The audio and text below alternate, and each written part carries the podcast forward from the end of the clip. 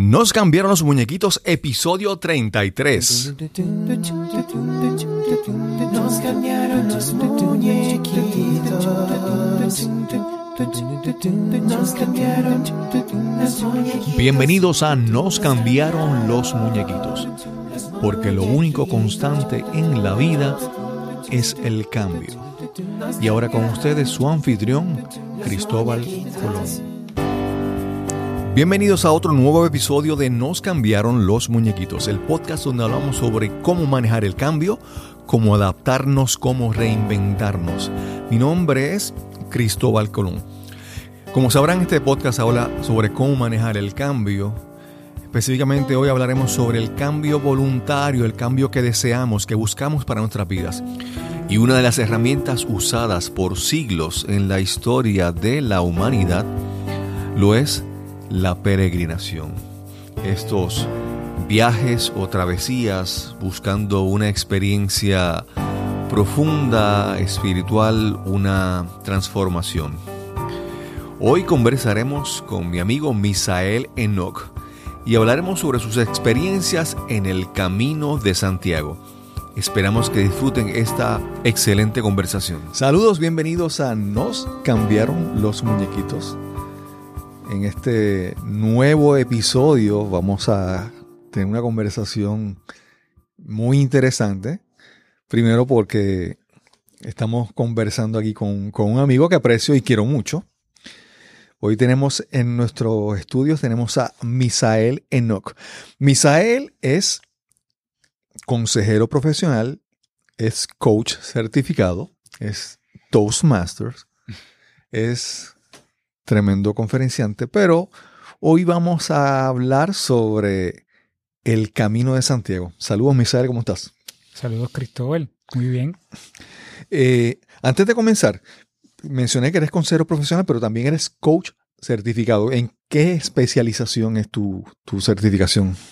Yo me certifiqué como coach de vida y adicional a eso, pues he estado desarrollándome en el mundo del coaching y actualmente trabajo específicamente una metodología que se conoce como la metodología de coaching por valores, que lo que busca es apoyar a las personas, a los grupos, a las familias, a las empresas, identificar cuáles son los valores fundamentales que los mueven a lograr metas, objetivos, cambios y ver qué tan congruentes o incongruentes están siendo con lo que dicen que es importante para ellos. ¿Qué, ventaja puede traer el que sea este coaching enfocado en valores? ¿Qué ventaja le da, qué diferencia le da sobre otros métodos de coaching que podemos ver en, en otras? Mira, los valores son el motor que mueve a una persona, a un grupo. Cuando tú te haces consciente de lo que es importante, esos valores se convierten en una brújula que te sirven a ti de guía para ver si tú estás llegando a donde tú quieres llegar.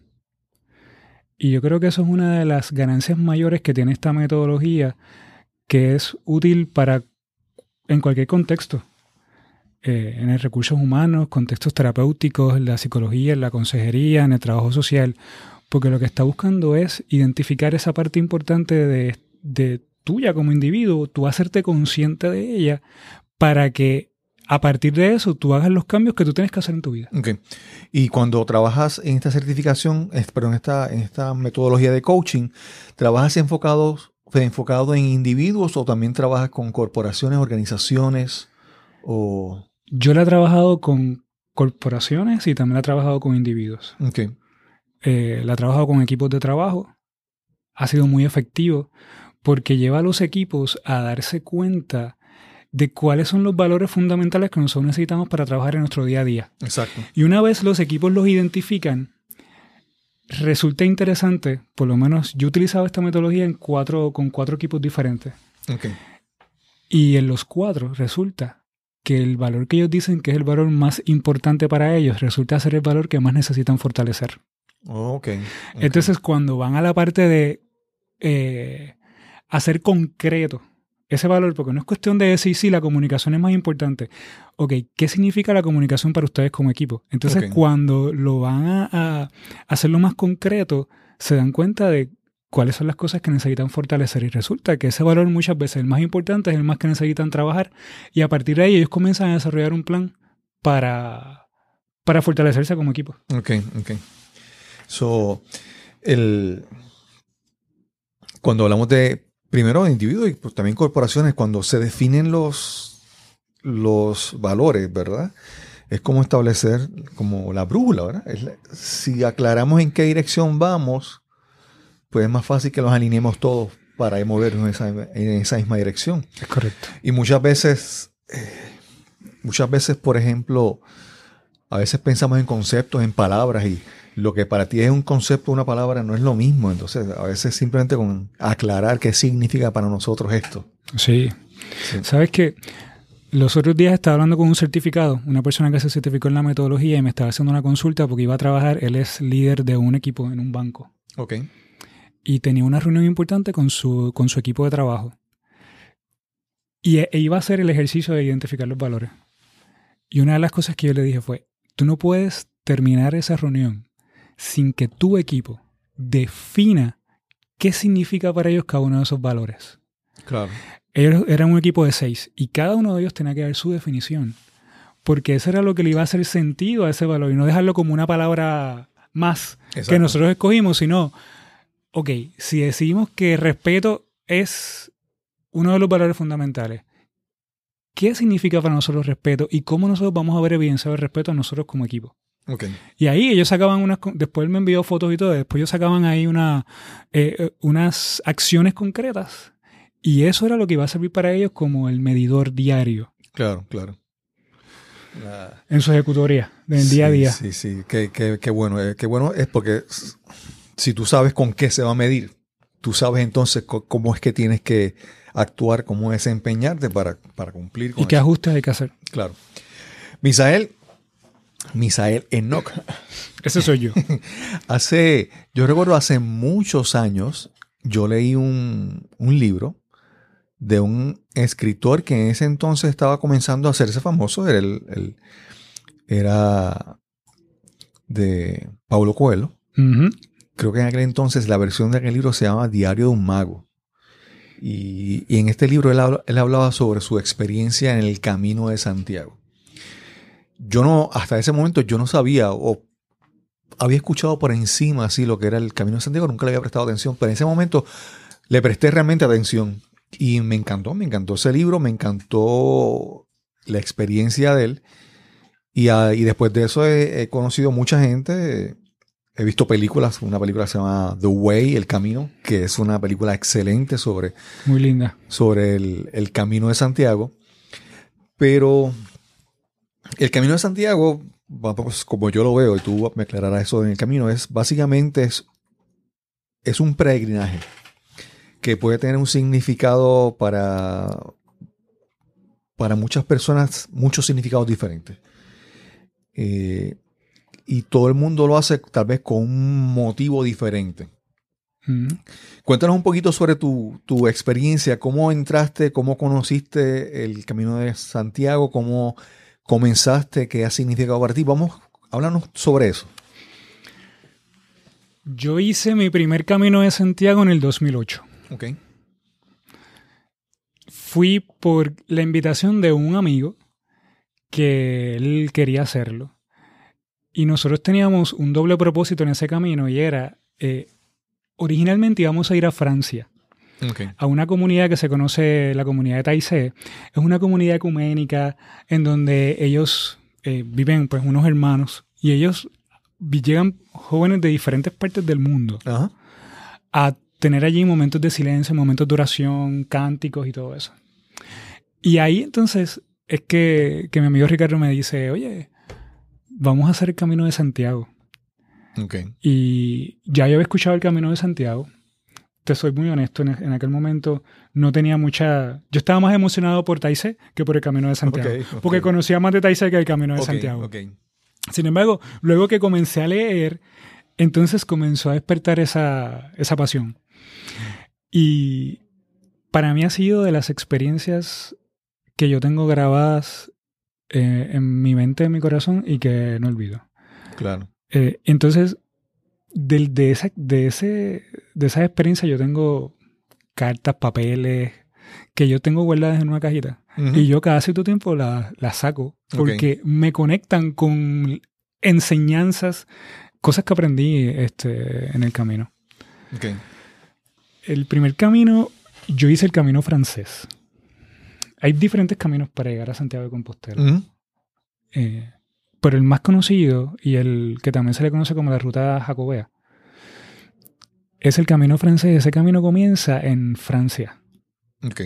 Eh, yo comencé a hacer ese camino desde la mitad.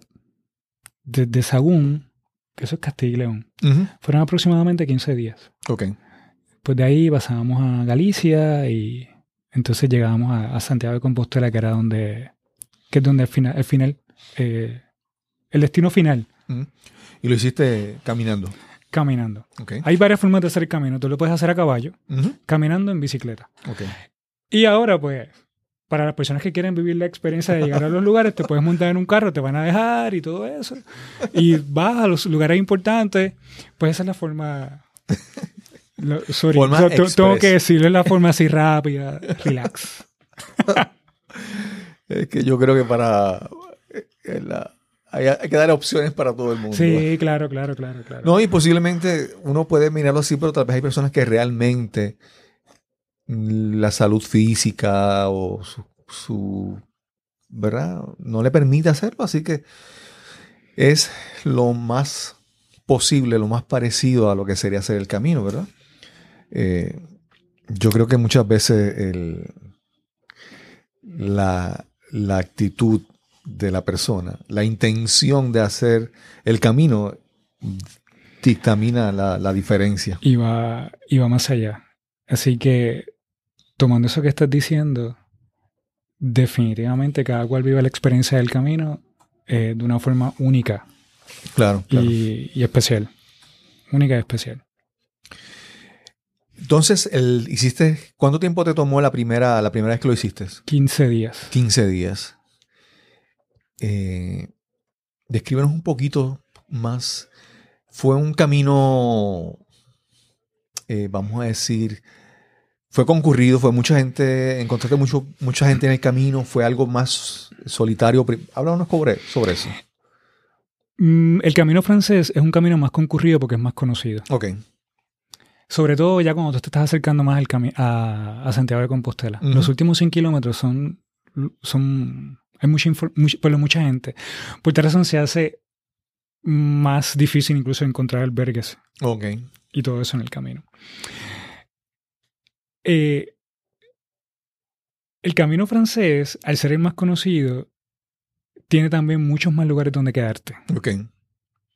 Y que volvemos, en la medida que te vas acercando más a las ciudades, pues vas a encontrar más albergues, más lugares de comer y todo eso. Eh, el segundo camino que yo hice fue el camino primitivo. El camino primitivo, ese sale de Asturias.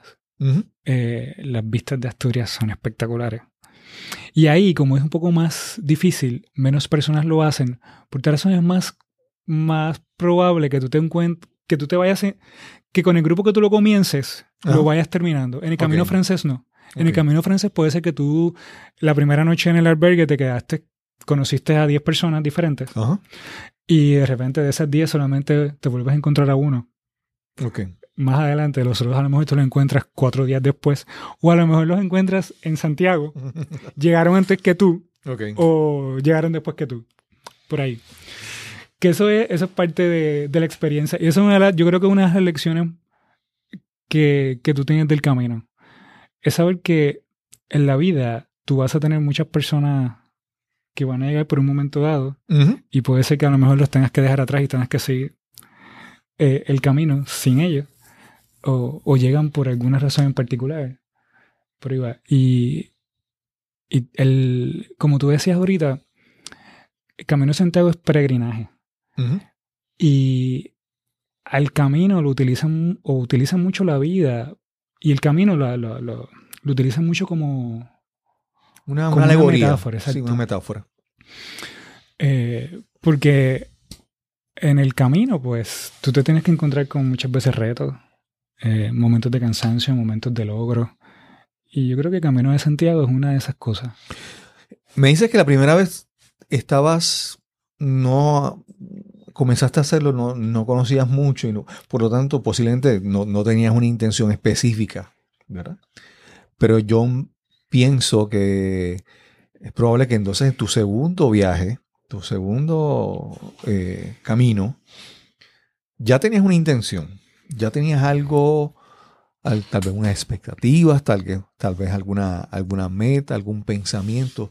Háblanos un poquito más sobre eso, cómo la diferencia entre, en- entre cómo tú lo veías, el, el- el primero comparado con el segundo. Pues sabes que la intención surgió en el primero. Ok. Porque yo comencé a, a encontrar en el camino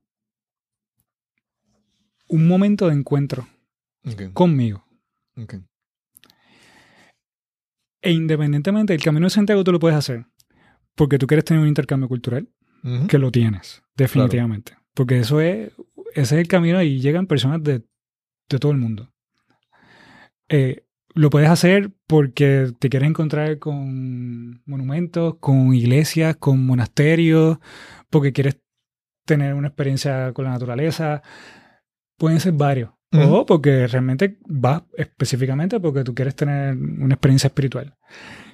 Pero yo creo que independientemente de cuál sea el propósito, el, el momento de crecimiento y encuentro contigo siempre llega en algún momento. Claro. Eh, y yo creo que ese fue el. se convirtió en, en mi objetivo. Sacar un momento para encontrarme conmigo. ¿Por qué? Porque cuando tú estás en el camino de Santiago, tú no tienes ninguna otra que no sea ponerte la mochila y ponerte a caminar. Exacto. Ahí no hay más nada. Imagínate que estás todo el día caminando. Eh, hay momentos en donde estás con tus partners, con, tus con tus colegas caminando, con tus compañeros de camino, los que te encuentras. Pero hay momentos en que cada cual sigue caminando y podemos estar juntos, pero cada cual en lo suyo. Exacto. En su proceso de, de manejar el cansancio, en su proceso de reflexión. eh, de repente yo decidí detenerme un momento porque me quiero sentar y quiero, quiero ver algo. Y, y ahí cada cual está viviendo, viviendo lo suyo. Y en el camino fueron muchos los momentos de, de encuentro conmigo y de aprendizaje. ¿Sabes que hay, una, hay algo que yo nunca he contado? Lo voy a contar aquí. Ok. Porque fue algo... es, es algo que cuando estaba repasando todas estas cosas, recuerdo ese momento con, con mucho sentimiento. Yo recuerdo que nosotros llegamos a un lugar, en, ahora mismo no recuerdo el pueblo. Yo quería re- incluso recordar el pueblo y ni lo recuerdo. Entonces, allí estaba esta iglesita sencilla, pero eran, como te digo, literalmente cuatro paredes, eran cuatro paredes, unos bancos rústicos en madera allí. Sí, sí. Eh, las piedras eran oscuras, negras, era un lugar así como que oscuro, velitas. Entonces yo entré, yo entré a esa iglesia y estaba yo solo. Entré a verla. Ok. Cuando yo me siento, no me preguntes por qué, Cristóbal, pero yo he empezado a llorar y yo no podía parar de llorar. Ok. Yo no sé qué fue lo que pasó ahí. Pero fue, y yo estuve a- alrededor de unos 10 o 15 minutos. Y lo único que yo pensaba era que nadie entre. Porque era una cuestión que yo no podía parar. Ok. Yo decía que nadie entre, que nadie entre, que nadie entre, porque es algo que, que yo no quería parar y no podía. Eh, y no hice nada más que poderme controlar y entró la primera persona. Yo decía, oh, esto fue un momento único para mí. Ok. Algo pasó. Si tú me preguntas por qué fue, no lo sé. No lo sé. Son de esos misterios que pasan. Eh, y así, pues fueron muchas las otras cosas también que, pa- que pasaron. Eh, yo recuerdo también una conversación que yo tuve con un, eh, un español. Él me decía, yo no sé si a ti te pasa, pero desde el momento que tú entras al camino de Santiago es como si tú entraras en una burbuja. Ok. Es como si el mundo debiera ser co- como es aquí. Al final, tú no sabes si tú estás caminando con el presidente, yo no sé qué, si estás Exacto. caminando con el doctor tal, si estás caminando con el estudiante aquel, si está, tú no sabes. Claro, tú claro. solamente estás con gente que está en la misma que tú. Exacto. Caminando La misma y- que tú en ese momento específico, en ese lugar.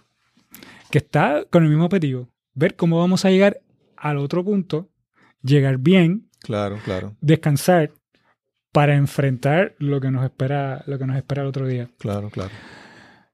En esa, Me imagino que en ese momento es como que lo que pasa fuera de ahí no, no tiene relevancia. ¿sabes? Es como que puedes tener una, una mansión, tres carros en, en- va allá en tu, en tu hogar, pero en, ese, pero en ese momento no se diferencia. En ese momento tú necesitas es dar el próximo paso, la próxima, el próximo tramo, la próxima milla. eh, y están en... y ahí te das cuenta de que podemos vivir con tan poco. Ujú. No necesitamos tanto para vivir. Claro, claro. Nosotros nos complicamos la vida. Sí. Y, y muchas veces cuando recuerdo eso, yo mismo me digo, ¿y cuánto te lo has complicado, Misael? Porque es así. Sí. Y yo pienso que muchas veces no las complicamos. No, uno puede pensar que tú necesitas poco para vivir, pero entonces cuando empiezas a interactuar con otras personas, Claro. empiezas a añadir cosas por las otras personas, no por Sí. ti necesariamente. No, es por los demás. Mira, yo salí con mi mochilita y yo tenía un mahón, como tres pantalones de... Un pantalón corto, unas cuantas camisas, tenía mi jabón líquido, y, pero llegaba un momento dado en que la mochila te pesaba. Y mientras menos cosas tú querías, mejor. Yo comencé a dejar cosas en los albergues. Y al final yo terminé con dos pantalones, tres camisas, dos calzoncillos, un par de medias. Y todo lo demás era lavar, engancha y sigue. Ok. El, el jabón líquido llegó un momento en que yo hasta lo vacié. Yo dije, voy a tener que quedarme con la mitad de esto porque... Y después te das cuenta de que pudiste y que no pasó nada. Claro, claro. Sobreviviste. Al final, cuando llegué a Santiago, pues, si quería ponerme otra ropa, pues fui y me compré algo. Por Ok. eso voy a ponerme un mahón diferente y pasar la noche y, y sent- sentir que, que- que terminé y que me estoy... Algún premio. Sí. Alguna. Estás escuchando Nos cambiaron los muñequitos. Este es el episodio número 33 y hoy conversamos con Misael Enoch. Cuando dices que estabas cuando te conociste, o sea que en el camino te conociste mejor. Obviamente, lo- ese, ese momento de tu, o esa experiencia de tu conocerte es una experiencia íntima, privada. Claro. Pero hay, hay algo que de ese descubrir que tú piensas que puedas compartir algo que tú dices, mira, descubrí esto de mí y esto es...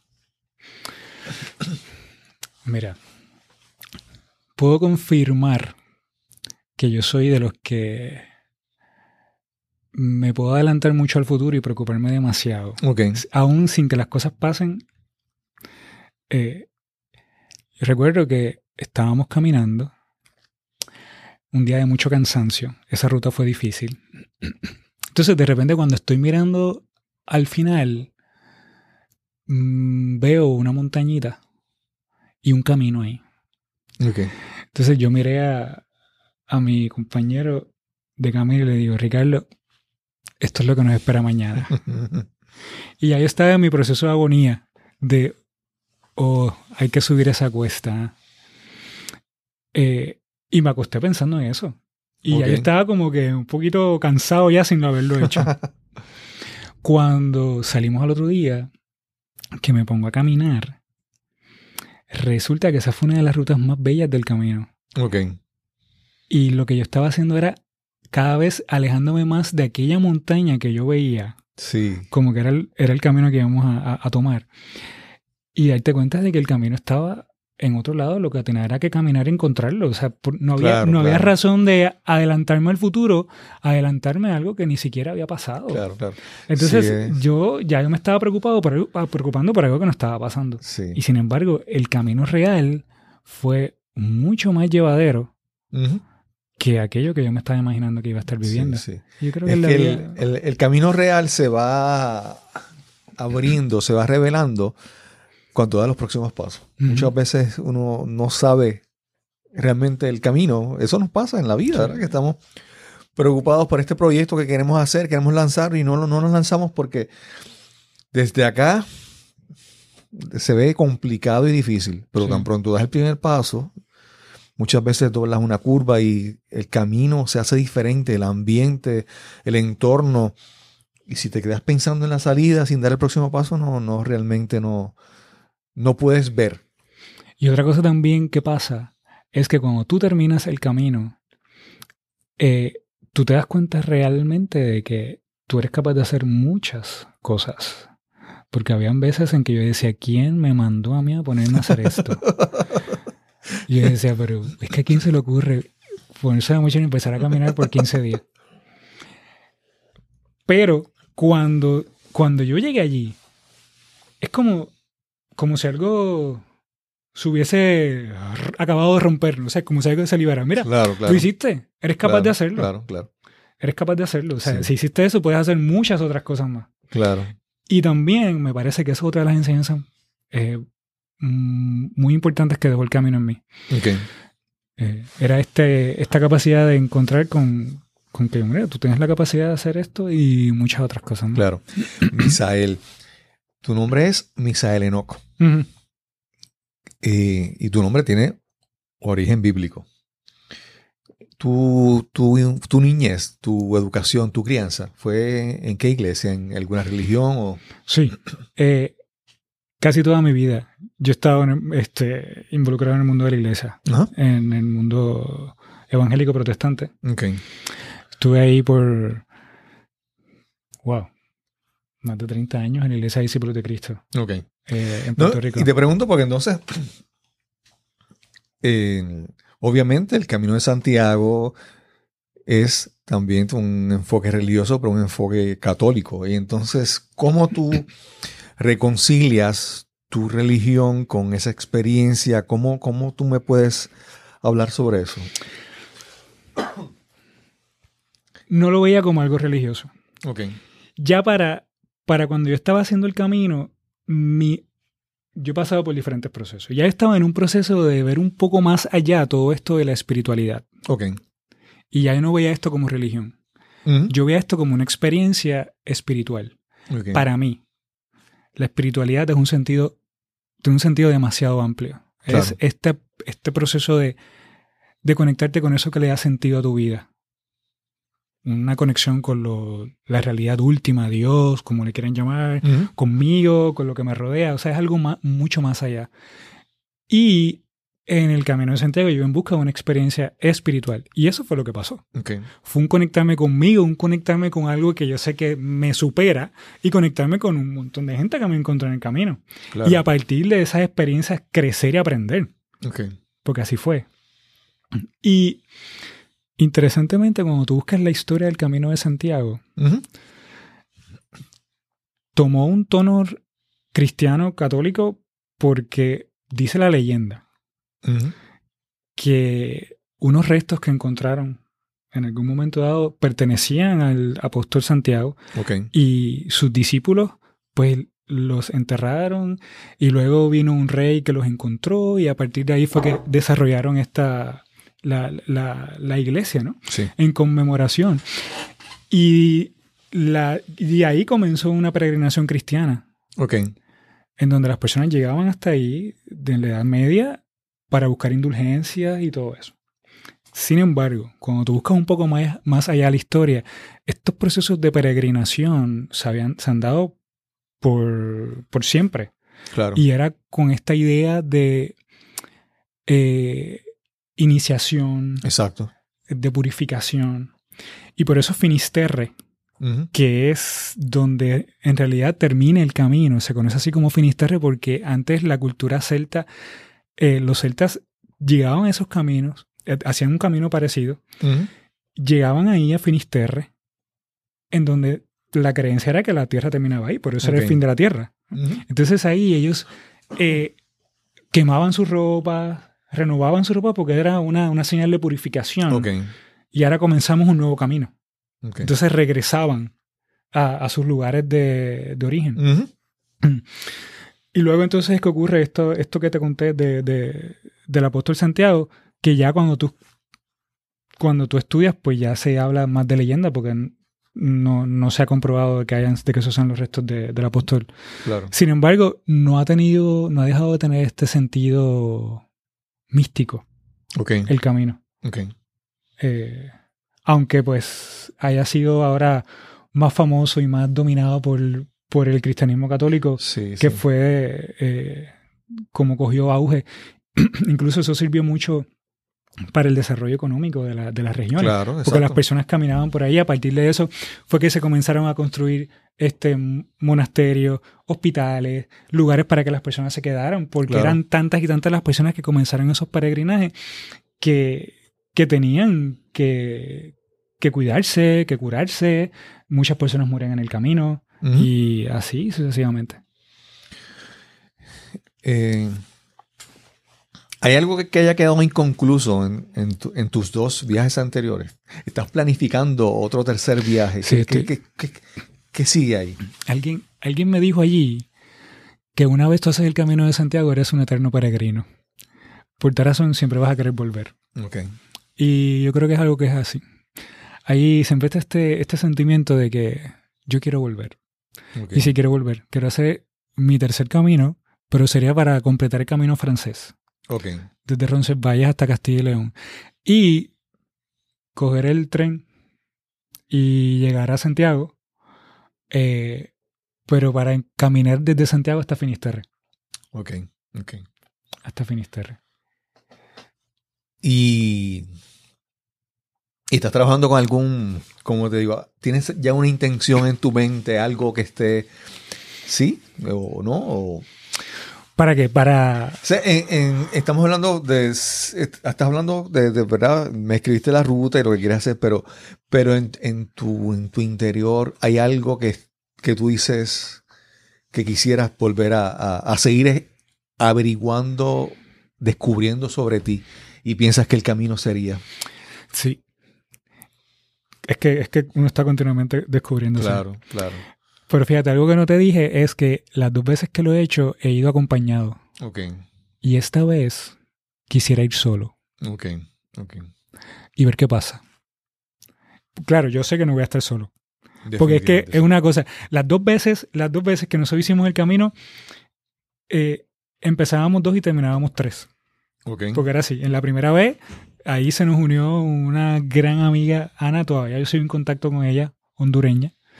Y la segunda vez eh, fue Javier, eh, de los Países Vascos. ok, ok. Y nos los encontramos en el camino y hablamos y por ahí seguimos. Entonces era como que aquí vamos los tres. ok.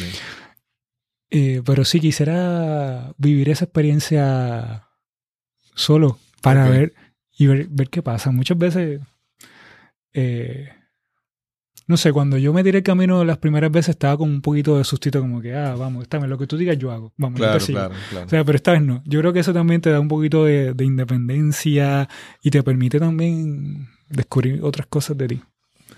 Misael, si alguien quiere comenzar a, a considerar hacer el camino, ¿qué recursos tú le recomiendas a, cualquier persona que, que quiera comenzar a averiguar, que quiera comenzar a planificar?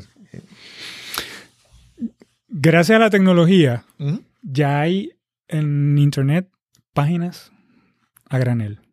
Incluso hay una página, quisiera decirte el, el- el- el nombre exacto ahora, no lo recuerdo, pero que incluso te tiene hasta una calculadora de cuánto tú puedes gastar, dependiendo la ruta que tú vayas a llevar, los días que tú vayas a estar.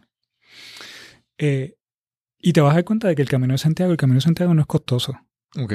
Nos sale costoso a nosotros por el, el avión, claro está. Claro, claro. Y el equipo. O sea, yo creo que necesitas un muy buen calzado, unas muy buenas medias, Ujú. porque una de las cosas que más puede pasar es la, la parte de, la, de las ampollas y todo eso. Exacto. Sin embargo, a mí nunca me salieron. Estuvo a punto una. Pero tan pronto yo la detectaba, eso era como que a trabajarla.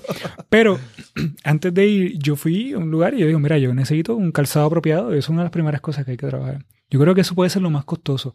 El resto, dependiendo cómo quieras vivir el camino, porque tú tienes la opción de quedarte en hostales o tienes la opción de quedarte en albergues, eh, pues los albergues son mucho más económicos. Claro está, te estás quedando con mucha gente. Es parte de la experiencia que te hace crecer también claro. ese claro. intercambio cultural con mucha gente después, cenar juntos, eh, todo eso. Eso es parte de la experiencia rica del Camino de Santiago.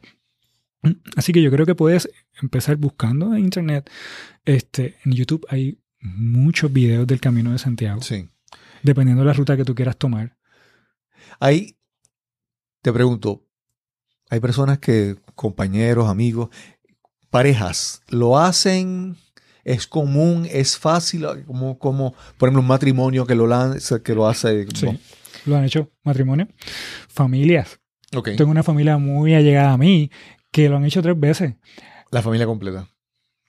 Ok, ok. Sí, No, te, te pregunto por la parte de que siempre hay, como mencionaba, hay una experiencia colectiva, pero una experiencia individual. A veces tú quieres concentrarte más en la experiencia individual o en la experiencia colectiva, ¿verdad? Del grupo. sí.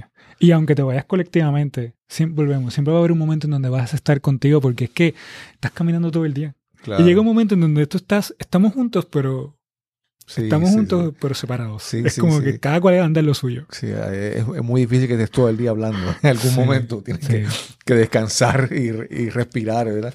Y eso es el momento de... Pero todo depende del el objetivo que tú quieras. Eh, Ok. Misael, si comenzamos hablando sobre tu como consejero personal, eh, profesional, como coach certificado, y quiero preguntarte, ¿el camino ha cambiado, ha afectado, beneficiado tu práctica profesional de como consejero y como, como coach? excelente pregunta. y fíjate, sí. Sí. Sí, porque eh, una de las cosas que pasa en el camino es que tú tienes tus cinco sentidos en, en una conectados en una cosa. Ok.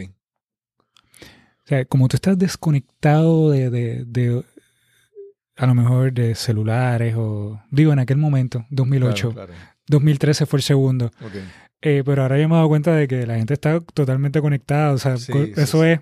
Pero yo lo utilicé en un momento para mí, para desconexión. Incluso me iba a llevar una cámara fotográfica. Ok. Y yo mismo me dije, en aquel momento, fui yo. Dije, no me voy a llevar la cámara fotográfica porque entonces es como que hay que tomar la foto perfecta, hay que hacer esto. No, no. Yo dije, la dejo. Lo que me vaya a recordar, que se quede aquí Claro, en la claro. mente. Eh, y alguno otro que te la foto que me la... Así que de, de alguna forma fue poder eh, tener todos mis sentidos en lo que estaba viviendo allí. Exacto. Como no tenía foto, era como, ¿cómo yo puedo grabar lo más que yo pueda con todos mis sentidos lo que está pasando? ¿Cómo yo creo que eso me, me, mm, ha podido, me ha podido ayudar a mí en mi práctica precisamente es que cuando tú, cuando tú estás en una sesión de consejería, en una sesión de coaching, es como tú activas todos tus sentidos para tú poder estar con esa persona, Exacto, exacto. que pueda haber una conexión con esa persona. Claro. Porque al final, cuando las personas llegan donde ti, lo que están buscando es conectar contigo. Claro. Si, si por un momento tu pensamiento se va a otro lugar por 10 segundos, de repente dices, adiós, me perdí, ¿qué me dijo? Se Y me- necesita estar presente constantemente Claro, para y poder que me ha ser- pasado muchas veces. Claro, claro. Y es, es la importancia de, de estar ahí de nuevo conectado, de estar de nuevo ahí enfocado. Estar presente para esa persona. Sí. Wow. Excelente, excelente. Misael, si, si las personas que escuchan este programa quieren escucharte, quieren contactarte, quieren saber un poco más de ti, de ti ¿dónde, dónde, podrían, dónde pueden conseguirte? Pues me pueden encontrar en mi página de Facebook, eh, Misael Enoch. Ujú. Enoch es E-N-O-C, Coach Me. Coach Ok. M. Me pueden encontrar también en Bienestar Integrado. Formo parte de la gran familia de Bienestar. Integrado, bienestarintegrado.com. Y a través del 632-6030, 787-632-6030. Misael, en algún momento tendremos que volver a, a- a encontrarnos para conversar más sobre la parte del, del coaching y todas estas cosas. Queríamos simplemente tomar este espacio para hablar del camino. Eh, es una conversación que es como que... No te voy a decir que es difícil, pero es profunda. Y lo profundo se hace, se hace denso y se hace... Sí, mira, Cristóbal, son, o sea, yo traje aquí, esto que oyen, ¿Mm? es una bolsita con, con cosas que, que, me conectan. Y aquí hay un montón de vivencias. Por eso te digo que cada experiencia en el camino es una, son muchas vivencias que si nos ponemos a contar aquí, no solo un podcast, necesitamos a lo mejor 10 porque se le puede dedicar uno por cada persona con la que hablé, cada persona que me enseñó algo, cada comida que tuve con alguien, no sé. Eh, hay muchas muchas experiencias ahí. Eh, muy rica. Antes de que nos, antes de que nos vayamos, en, en un episodio anterior uh, tuvimos la, la, la, oportunidad de conversar con, con Eddie Ferraioli. Uh -huh. Él es un artista del vitral, es un escritor también. Y una de las frases que él mencionó en el episodio es que constantemente todos los días estábamos recibiendo mensajes, pero que muchas veces no estamos conscientes del mensaje que llega. Y obviamente, como te mencioné, este es un tema denso y si yo te hago las preguntas, si en algún momento tú no me quieres contestar algo, tú me lo, lo, lo, no me, lo, me lo dices. Pero en algún momento encontraste a alguien o a alguna persona que tú dices, esta persona me trajo un mensaje. Comenzamos hace un momento, estabas hablando de que, de que tenemos las personas están por un, por un tiempo o por una razón. En inglés hay un, hay un decir que es the people show up for, for a reason, por una razón, o for a season, por una temporada o por, o por muchos años. ¿Tuviste alguna experiencia que tú puedas decir, en, esta persona llegó, me dio un mensaje y se fue? Sí, tengo varias, pero te voy a contar una que, que es así que a mí me, me, marcó mucho. Y no fue tanto conmigo, fue con mi, con mi amigo Ricardo. Mm. Ya cuando estábamos al final, estábamos en las últimas bajaditas para llegar a, a Santiago. A Ricardo le dio una tendinitis. Okay. Y, y llegó un momento dado en que él se paró y le dijo, ya yo no puedo más, sígalo. Y yo le dije, ¿cómo lo voy a seguir? Hello. Sí, sí, sí. Llegamos aquí, lo voy a seguir yo y te voy a dejar aquí. No. Entonces, esta muchacha que nos habíamos encontrado en varias ocasiones, era como que las veía una vez, la dejabas de ver tres días y volvía a aparecía. Uh -huh. Justamente nos pasó por el lado. Y vio a Ricardo y le dijo, ¿qué te pasa? Le digo, no puedo. Ricardo le explicó, le explicamos. Y ella tenía unos, unos palitos. Sí, ¿no? No sé, no sé cómo se le llama sí, eso. Como unos bastones. Como unos bastones, sí. gracias, esa es la palabra. Unos bastones.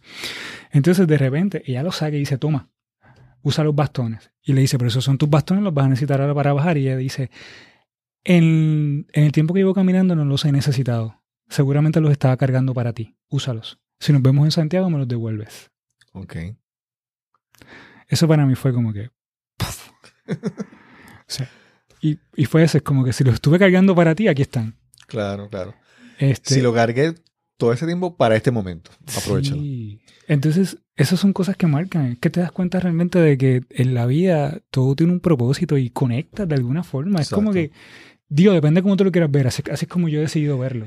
Eso es, eso ocurre si abres tu mente, tus oídos y tus ojos para ver esas cosas. Sí. Porque eh, si no quieres, no, no, no, lo, no lo vas a ver, no lo vas a entender.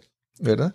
Es como vivir con, con gratitud. Si tú no quieres, sí. solamente vas a encontrar razones para quejarte, pero si tú lo deseas, vas a encontrar razones para agradecer y vivir en, sí. en ese agradecimiento constante. Sí. Es cuestión de, de, abrir, abrir el corazón, abrir la mente, abrir los ojos, todo. Fue un proceso de desprendimiento de parte de ella. Tú no sabes si tú te iba a volver a encontrar, sabes que me va a llevar los bastones. claro, claro. Y claro. así nos los encontramos después. Y le devolvieron los bastones. Se le devolvió y más la gratitud. El claro, proceso. Claro, fue. Muy, fue muy importante. Y, y, me imagino que los bastones le hicieron posible terminar su camino. Porque, claro. Sí, el, el, la técnica de, del cargar, cuando tú piensas que no, pero cuando estás usando esos bastones, gran parte del peso se, se está transfiriendo a tus Ay. brazos. Uh -huh. Y entonces se, se, se, alivian tus piernas. Todavía nos quedan dos días de camino. Wow. O sea que eso ayudó mucho, mucho, wow. mucho. Wow. Misael, gracias por esta. Primero, te quiero dar las gracias por haberte conocido. Llevamos compartiendo hace tiempo y, y uno conoce personas que, que, uno dice, wow, vale la pena haber conocido a esta persona. Hay personas que, que tú conoces para darte una cerveza y hanguear y compartir por ahí. Caramba, gracias. Hay personas con las que uno conoce para, sí. para profundizar y para aprender. Y yo creo que tú eres de esas personas. Eh, agradezco mucho haberte conocido. A ver, agradezco enormemente que hayas estado aquí hablando sobre esta, esta experiencia tan edificante para ti, el Camino de Santiago. Y nada, eh, unas palabras para terminar. Gracias a ti por la invitación, gracias por esta conversación. Hemos tenido otras conversaciones así como estas y, y para mí han sido muy importantes. Sí. Eh, lo que me resta es, si has escuchado el Camino de Santiago y lo quieres hacer, hazlo. Claro, claro. Date la oportunidad. Yo a veces creo que yo me debería aprobar una, una propuesta, un proyecto para llamar a los puertorriqueños de 10 en 10 allá a caminar para, para ver qué, qué cosas, qué cosas hay por ahí. Sí, eh, no, sí, es bueno. eh, es una gran experiencia. Eh, atrévete a hacerlo. Hay páginas ya que, que te están dando la orientación. Hay foros donde puedes preguntar. eh, y es cuestión de, de hacerlo, de decidirse, sacar Sí, la sí. fecha, comprar el pasaje Claro, y tirarse. Y yo te, te aseguro que la experiencia que vas a tener es una experiencia única y totalmente diferente. Totalmente diferente. Gracias, Misael, por haber estado aquí con nosotros y nos encontraremos en el próximo episodio de Nos cambiaron los muñequitos. Hasta la próxima. Gracias a Misael Enoch por esta excelente conversación, por esta oportunidad de conversar sobre el camino de Santiago. Y quiero preguntarte, ¿cuál ha sido tu experiencia con el camino de Santiago? ¿Ya has hecho la travesía? ¿Lo tienes planificado? ¿Es algo que está en tu lista de, de ensueño de cosas que quieres hacer en tu vida? Quiero escuchar, quiero recibir tus comentarios, así que puedes visitarnos en losmunequitos.com, en la publicación que acompaña a este episodio, dejarnos tus comentarios, así también como en las redes sociales o donde hayas tenido contacto, hayas escuchado este episodio, puedes darnos tus comentarios, compartir tus experiencias, tus inquietudes sobre el camino de Santiago. Y sin más que añadir, nos encontraremos en el próximo episodio de Nos cambiaron los muñequitos. Hasta la próxima.